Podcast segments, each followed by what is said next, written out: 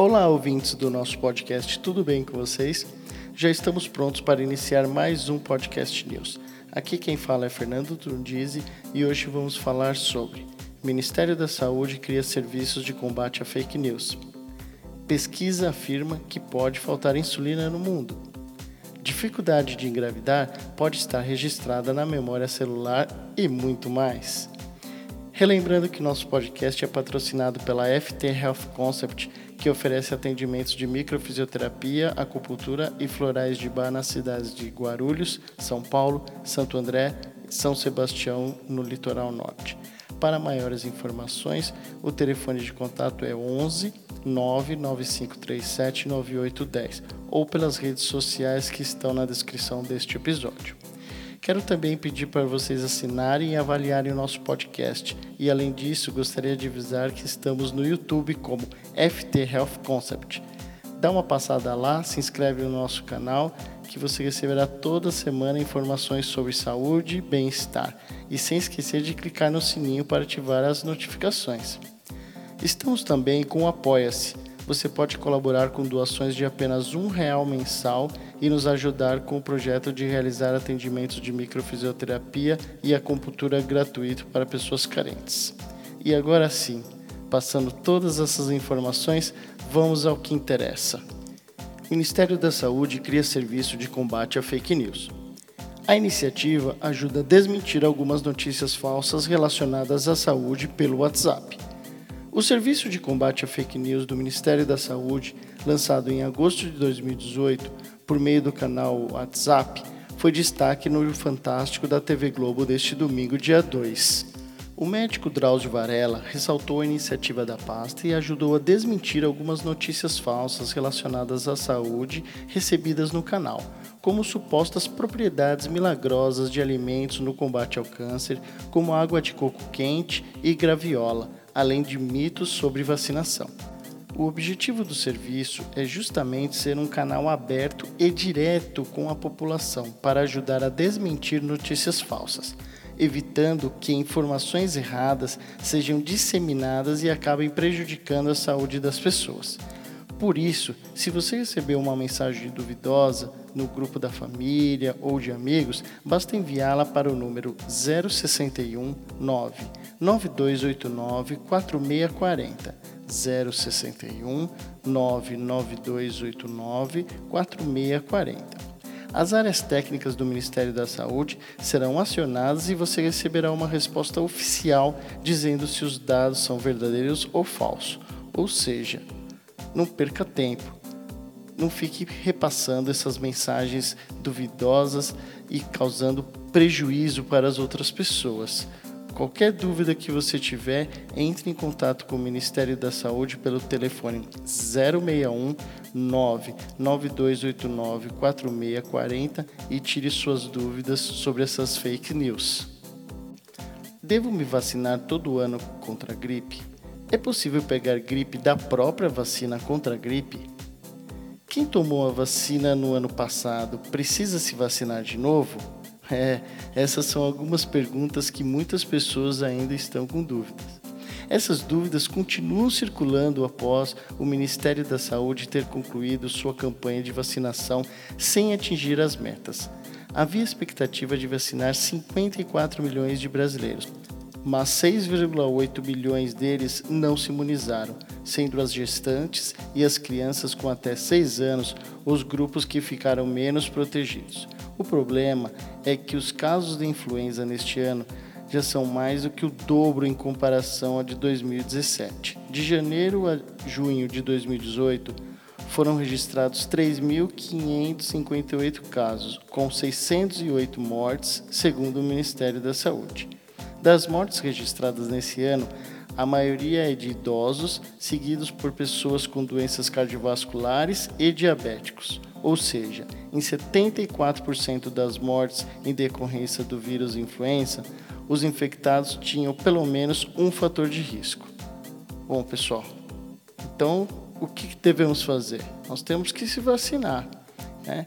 Então vamos levar nossas crianças, levar nossos idosos para o posto de saúde, para que eles sejam vacinados e assim nós conseguimos manter uma qualidade de vida melhor para eles. E agora nós vamos falar sobre a insulina. Voltando a falar do diabético, vamos falar sobre a insulina. Pode faltar insulina para os diabéticos do mundo inteiro.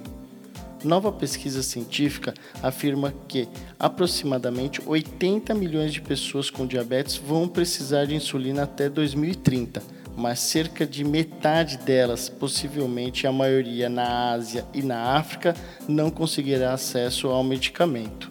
O fenômeno tem sido chamado de flagelo da vida urbana. Um estilo de vida não saudável e obesidade levaram ao surgimento da diabetes tipo 2, que ocorre quando o corpo não consegue produzir insulina suficiente para regular os níveis de açúcar no sangue.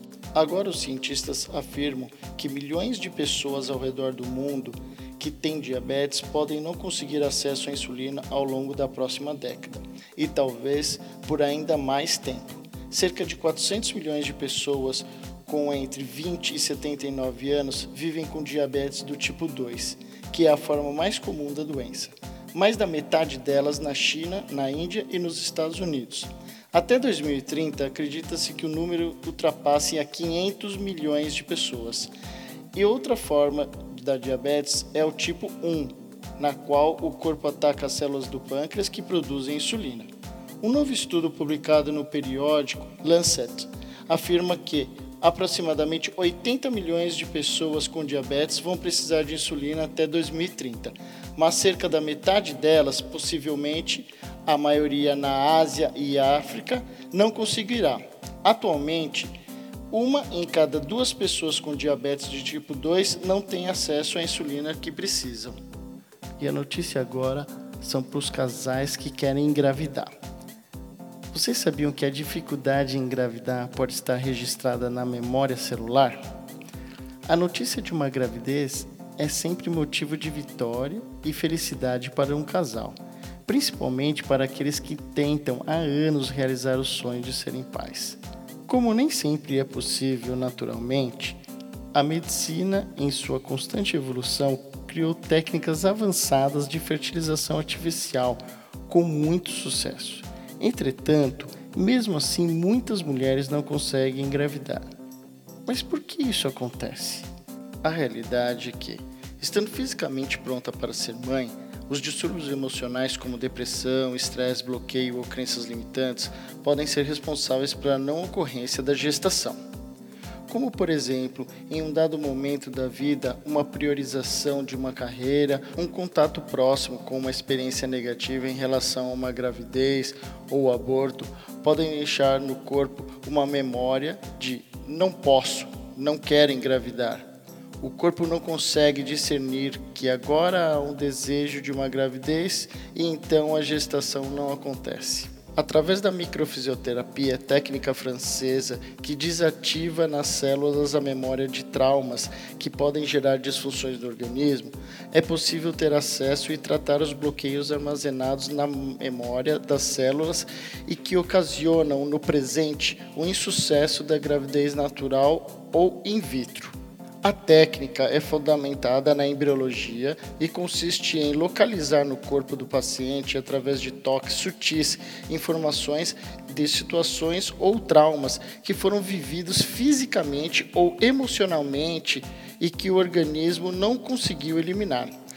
Trata-se de marcas de eventos ocorridos ao longo da vida, que trouxeram algum sentimento, algum sofrimento e provocaram cicatrizes que não ficam apenas no cérebro, fixando-se também na memória celular.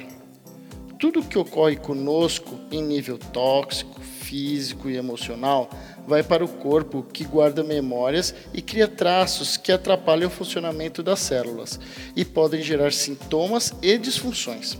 O fisioterapeuta, através da microfisioterapia, descobre e desativa estas memórias a técnica é tão apurada que o profissional consegue muitas vezes precisar data do evento que marcou negativamente a pessoa. No caso da maternidade, uma vez eliminados da memória celular os bloqueios ali guardados, a mulher sente-se apta a engravidar.